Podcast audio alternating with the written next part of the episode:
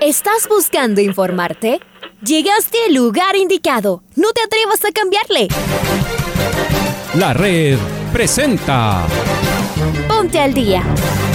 Información deportiva al instante sobre la actualidad de los equipos ecuatorianos muchos goles y el drama que tanto disfrutamos. Los albos se pusieron en ventaja con doblete de Adolfo Muñoz. La Libertadores Femenina cuenta con sus 16 equipos. Con la conducción de los periodistas de la red, Raúl el Profe Chávez y Andrés del Pichón Villamarín. Mucha información que contarles aquí en 102.1 FM. El microciclo de la selección que arranca el día de hoy. Ponte al día. La red. Bienvenidos.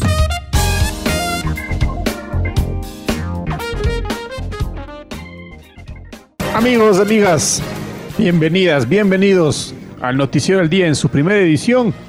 En este jueves 13 de mayo damos un fuerte abrazo. Gracias por estar con nosotros. Les saluda como todos los días Raúl Chávez. El día de hoy estamos en compañía de nuestro compañero y amigo Pablo King y en estudios, en controles, nos ayuda como todos los días también Paola Yambay. Pablito, buen día. Hola, buenos días amigos y amigas de la red. Aquí estamos ya para el noticiero al día. Como todos los días, empezamos con los titulares. Liga Deportiva Universitaria quedó lista para visitar a Vélez. Aucas recibirá esta noche a Belgar por la Copa Sudamericana en el Estadio del Sur. Antonio Valencia se despidió del fútbol tras 18 años de carrera. Hoy termina la cuarta semana de la fase de grupos de la Copa Libertadores y también de la Copa Sudamericana. Triunfo agónico del Nacional en la Serie B. Ecuador suma dos deportistas más a Juegos Olímpicos en boxeo.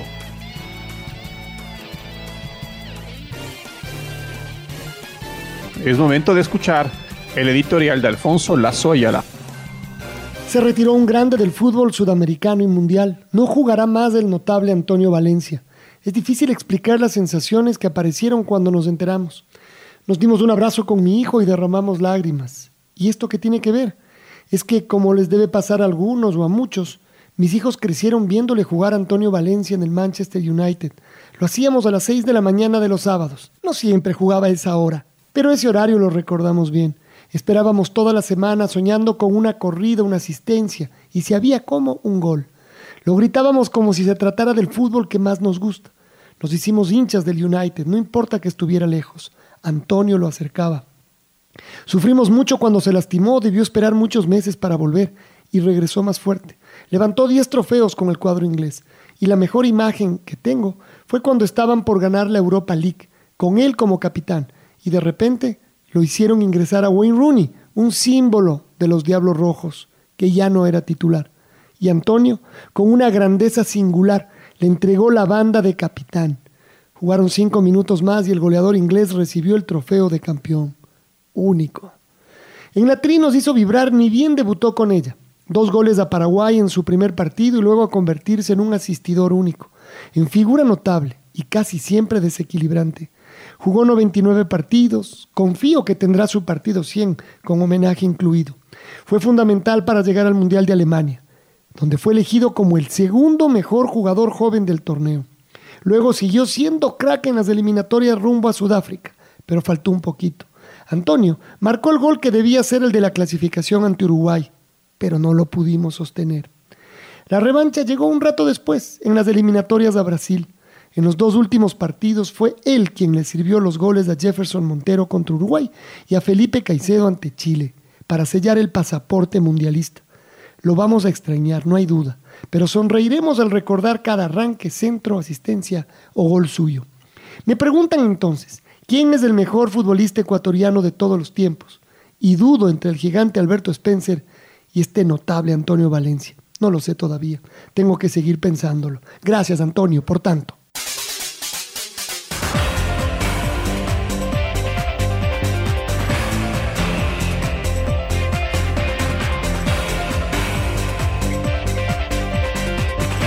Estamos en el Noticiero al Día a través de la red 102.1 FM.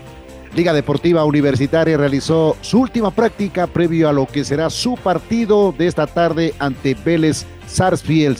Los Azucenas se juegan un compromiso importante para seguir con aspiraciones de llegar a los octavos de final de la Copa Libertadores de América. Escuchemos.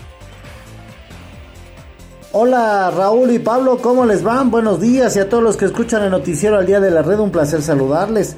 Eh, hoy a partir de las 17 horas, Liga Deportiva Universitaria enfrenta a Vélez Arfil en un partido clave y en un partido donde Liga se juega una de las últimas posibilidades de seguir con vida en este torneo sudamericano y clasificar a la siguiente fase de la Copa Libertadores. La situación no es fácil, juega de visitante ante un gran equipo pero habrá que ver qué, es lo que pasa ¿no? con, eh, con eh, el, equipo de Liga Deportiva Universitaria, que no podrá contar con, con Caprof, que se quedó acá en la capital de la República, está lesionado, al igual que el chico Troya también, que todavía dio positivo en, eh, en COVID, aunque ya está recuperado. Esas son las novedades. Se presume que también podría ir hoy como titular Luis Ayala, podría arrancar Johan Julio de igual manera y Cristian Martínez Borja. Pues veremos, que le vaya bien a Liga Deportiva Universitaria. Un abrazo.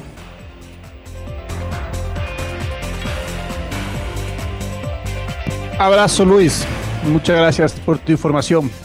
Es momento de escuchar a Adolfo Muñoz, el volante eh, de Liga Deportiva Universitaria y sus reacciones previos al partido del día de hoy frente a Vélez Argil. Estamos conscientes de lo que nos venimos a jugar acá, para así poder clasificar a octavos. Sabemos cómo es el equipo de Vélez, eh, allá en el primer partido que jugamos es la ida, sabemos cómo juegan y acaba de ser muy difícil, más difícil que allá, pero estamos, como te dije, conscientes de lo que nos estamos jugando y vamos a ir con todo. En este día 13 de mayo del 2021. Enseguida, escuchemos al técnico de Liga Deportiva Universitaria, el profesor Pablo Repeto, querido por pocos, odiado por muchos hinchas de Liga Deportiva Universitaria. Aquí está el técnico de la U, don Pablo Repeto. Bueno, eh, novedades del equipo, ¿cómo están? Todo bien, todo bien, todo bien. Sabido lo de, lo de Capro, que no, no viajó, después el resto bien, Troya que volvió a dar positivo por el tema, bueno, de que ustedes saben que quedan los, los residuos, los residuos de, lo que es de COVID y no, no, no se podía, no podía ingresar al país, después tanto bien, tanto la orden. Ahí escuchábamos a Pablo Repeto y es momento de hablar de Diego Castro, el dirigente de Liga Deportiva Universitaria. Bueno, eh, no se trata de un tema en el aeropuerto, eh, fueron un, grupo pequeño de hinchas que habían ido a Pomaski, eh, no sé si a apoyar o, a reclamar a los, a los jugadores o exigir mejores resultados y lamentablemente hubo ahí un intercambio de palabras pero que ventajosamente no, no, pasó mayores, como tú sabes, el, inclusive hay un resguardo policial previo a que el equipo salga al aeropuerto y todo fue controlado, los hinchas salieron ya de, del predio de Pomaski y el equipo llegó normalmente al, aeropuerto. Lamentablemente sí, es feo que ese tipo de incidentes se den, que, que se... ¿Cómo te puedo decir? Que que sobre todo se den dentro del predio de Pomaski, tomando en cuenta que es un lugar privado, pero, bueno, lo importante es que fue controlado, no pasó mayores y ojalá con los resultados poco a poco se pueda revertir eh, eh, ese tipo de, situaciones que sabemos que no le hacen bien al fútbol porque no ayudan, pero que lamentablemente se dan en liga, bueno, y en todos, en todos los equipos grandes que tenemos una presión grande. Aquí le escuchamos a Diego Castro, el dirigente de Liga Deportiva Universitaria, aclarando ese incidente antes del viaje de Liga hasta Argentina. Pequeño grupo de vándalos con la camiseta de Liga otra vez en Pomaski. Son las 6 de la mañana con 16 eh, minutos, 6 de la mañana con 16 minutos. Antonio Valencia le dijo adiós al fútbol. Escuchemos al amazónico, el ex Manchester United, en el Noticiero al Día. Yo soy una persona muy apasionada por mi país, y siempre quisiera dar lo mejor, ¿no? Quisiera dar lo mejor por mi país, cada partido, por lo que viajamos, muchísimas horas, 16 horas, entrenamos dos días y después jugar, ¿no? A veces hay partidos que se ganan, que se pierden, y ve mucha gente, comentarios negativos, hacia uno. ofende, ¿no? Ofende y por eso era mi disculpa, ¿no? Como dije, si en un momento en la selección fallé, le pido disculpas. Y nada, muchas gracias por su palabra. Nada, espero que el jugador se haya sentido orgulloso de mí, de haber representado al Ecuador. Siempre lo quise hacer de la mejor manera. Siempre lo hice de corazón, siempre pensando en, en mi gente, en Ecuador, en mi pueblo. Espero que, que lo hayan disfrutado todo ese tiempo que yo estuve en Europa y ahora aquí en México. ¿no? Espero que, que se hayan sentido orgullosos y que hayan hecho, hay un ecuatoriano que lo esté haciendo bien.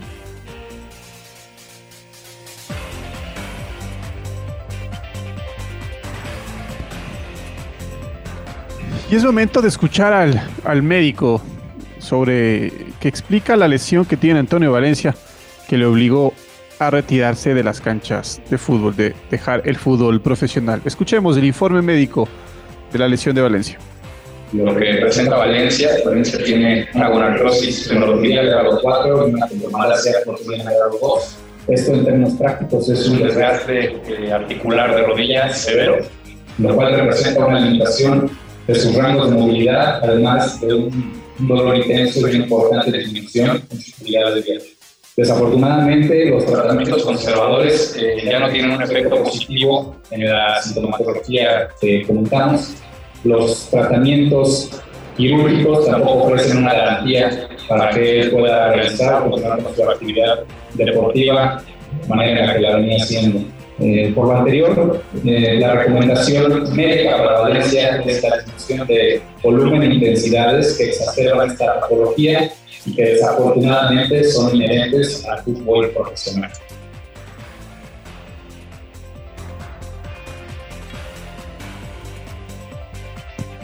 Son las 6 de la mañana con 18 minutos, 6 de la mañana con 18 minutos. Estamos en el Noticiero al Día a través de la red 102.1 FM. Andrés Báez, el gerente de Sociedad Deportiva Aucas, aclara un punto que es vital y una confusión que se ha originado en redes sociales sobre el argentino Víctor Figueroa. Escuchemos al gerente de Sociedad Deportiva Aucas, tema oriental, Andrés Báez. Víctor es un guerrero, Víctor sabe que han pasado un mal momento, realmente la gente piensa que lo del COVID eh, es, una, es una excusa, eh, creo que ha pasado algún tiempo donde los jugadores se siguen recuperando, pero independientemente de los errores que hayan cometido en la cancha o no, el COVID les ha afectado. Ahorita, gracias a Dios, vamos a tener una para para poder rearmar el equipo físicamente, tomaremos correctivos donde haya que tomar, todo a su tiempo, para la hinchada que esté tranquila. Víctor Figueroa es parte del club, Víctor Figueroa se encuentra entrenando, Víctor Figueroa no ha jugado los partidos porque está resentido del gemelo, pero está trabajando su recuperación y sé que va muy bien. Lo más pronto que llegue a la cancha estará. Él está, al igual que el equipo golpeado anímicamente, sabe que el equipo que armamos no es para estar en la situación que estamos, pero, pero quédense tranquilos, que hay Víctor Figueroa hasta fin de año y ojalá podamos renovarlo para el próximo año porque creo que tiene todavía mucho fútbol en los pies, además de ser un gran ser humano.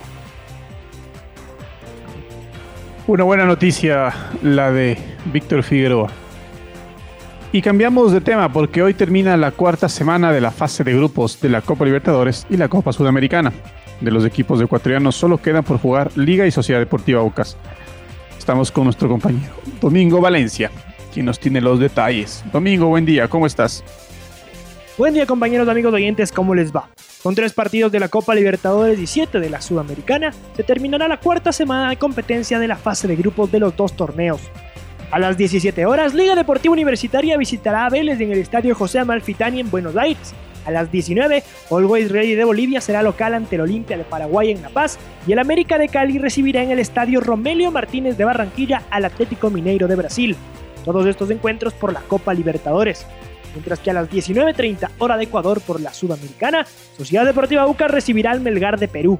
Un rato antes, a las 17.15, Guavirá enfrentará a Bahía de Brasil en Bolivia, Aragua de Venezuela jugará ante la Equidad de Colombia y Gremio de Brasil será local en su estadio ante Lanús de Argentina. A las 19.30 se disputarán tres partidos más, Libertad será local ante News de Argentina en Asunción del Paraguay, Peñarol jugará ante Corinthians en el Estadio Campeón del Siglo en Montevideo y River Plate de Paraguay recibirá la visita de Sport Huancayo de Perú. Informó para el Noticiero al Día Domingo Valencia. Compañeros, volvemos con ustedes de Estudios Centrales. Muchas gracias, muchas gracias, muchas gracias, Domingo Valencia. Y el informe de los dos equipos ecuatorianos que hoy tendrán actividad en los torneos internacionales de Conmebol. Liga a las 5, Aucas a las 19 con 30 minutos. Liga que se juegue el semestre, Aucas que buscará su primera victoria en la Copa Sudamericana. Por la octava fecha de la Liga Pro Serie B, el Nacional le ganó 1 a 0 al Atlético Santo Domingo en el Estadio Olímpico Atahualpa. El único tanto de la noche lo marcó Brian Tana al minuto 89. El partido fue parejo. Recién a los 30 minutos del primer tiempo, el Nacional se pudo acercar al arco rival. Un rápido contragolpe de los locales terminó en un fuerte remate de Palacios que pasó muy cerca del arco que defendía el portero Terreros. La, historia fue parecida en el segundo tiempo. A los 53 minutos, Haberkur remató cerca del arco de Chalá. El Nacional comenzó a imponer condiciones y a buscar el gol. Lo encontró sobre el final del juego. Brian Tana anotó el 1 a 0 con un remate por encima de la barrera en un tiro libre a los 89 minutos del tiempo global.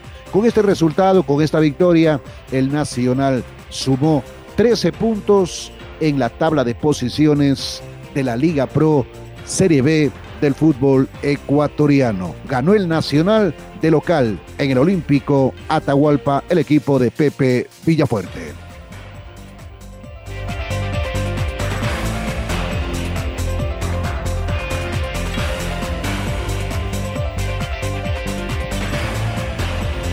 Y los boxeadores Jan Caicedo y Julio Castillo se clasificaron a los Juegos Olímpicos de Tokio.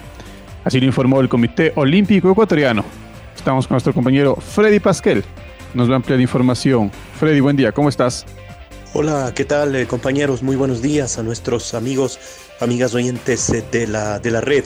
Ayer en horas de la tarde se dio a conocer eh, por parte de un comunicado del Comité Olímpico Ecuatoriano que los boxeadores tricolores Jan Caicedo en la, en la división de 57 kilos y Julio Castillo en la categoría de 91 kilogramos consiguieron su paso, su clasificación a Juegos Olímpicos a celebrarse en Tokio en el mes de julio y agosto. Esto debido a la clasificación internacional en esta disciplina deportiva.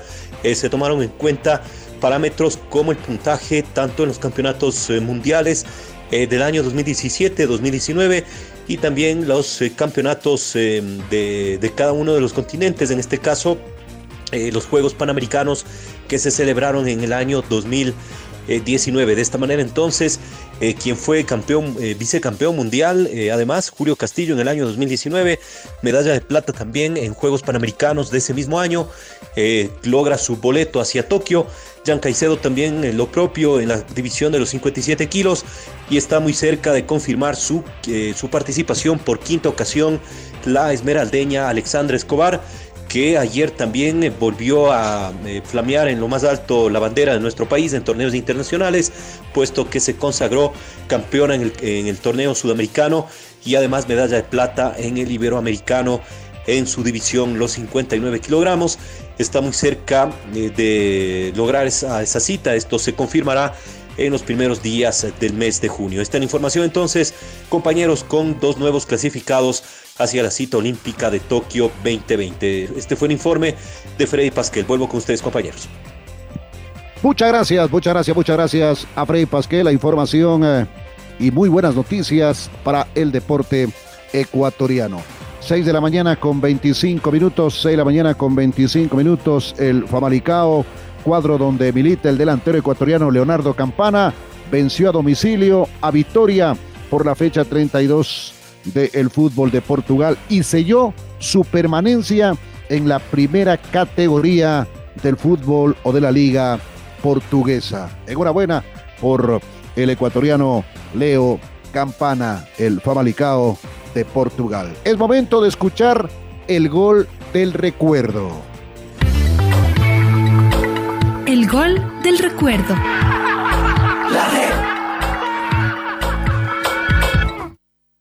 El 15 de mayo del año 2008, Liga Deportiva Universitaria visitó a San Lorenzo de Argentina por el partido de ida de los cuartos de final de la Copa Libertadores de América en el estadio Pedro Vidagain en Buenos Aires. Los albos empataron 1 a 1 con este gol del Taca Claudio Bieler, que lo recordamos en la red. A continuación con los relatos de Carlos Edwin Salas y los comentarios del bambino Lucho Paredes en la red.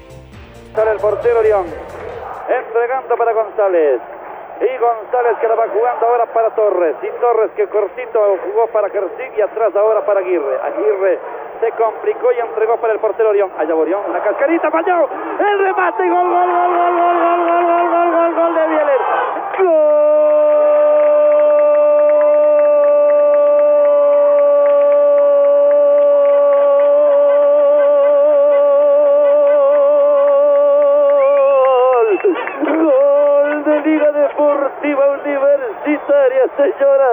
señoras, y señores. ¡Qué falla horrible del portero Orión! Se sobró, hizo la cascarita y el saca que no perdona para tocarla y para mandarla adentro. En el nuevo gasómetro, en la cancha de San Lorenzo. Minuto, minuto 36, minuto 36 del primer tiempo. Liga Deportiva Universitaria 1. San Lorenzo, cero. Pagó la deuda del minuto 14 Bieler cuando tuvo el mano a mano con el arquero Orión. Y esta vez una falla horrorosa del guardameta de San Lorenzo. El Taca Bieler acierta y coloca la pelota en el fondo del arco santo y se marca el primero en el estadio El Nuevo Gasómetro. Liga 1 en los cuartos de final, 0 San Lorenzo en Buenos Aires. Ahora ya estás al día junto a nosotros. La red presentó Ponte al día. Informativo completo sobre la actualidad del fútbol que más nos gusta, en donde estés y a la hora que tú quieras. Quédate conectado con nosotros en las redes de la red. Síguenos como arroba la red Ecuador y no te pierdas los detalles del deporte minuto a minuto. Escúchanos en vivo en TuneIn y en los 102.1 FM en Quito. ¡Te esperamos!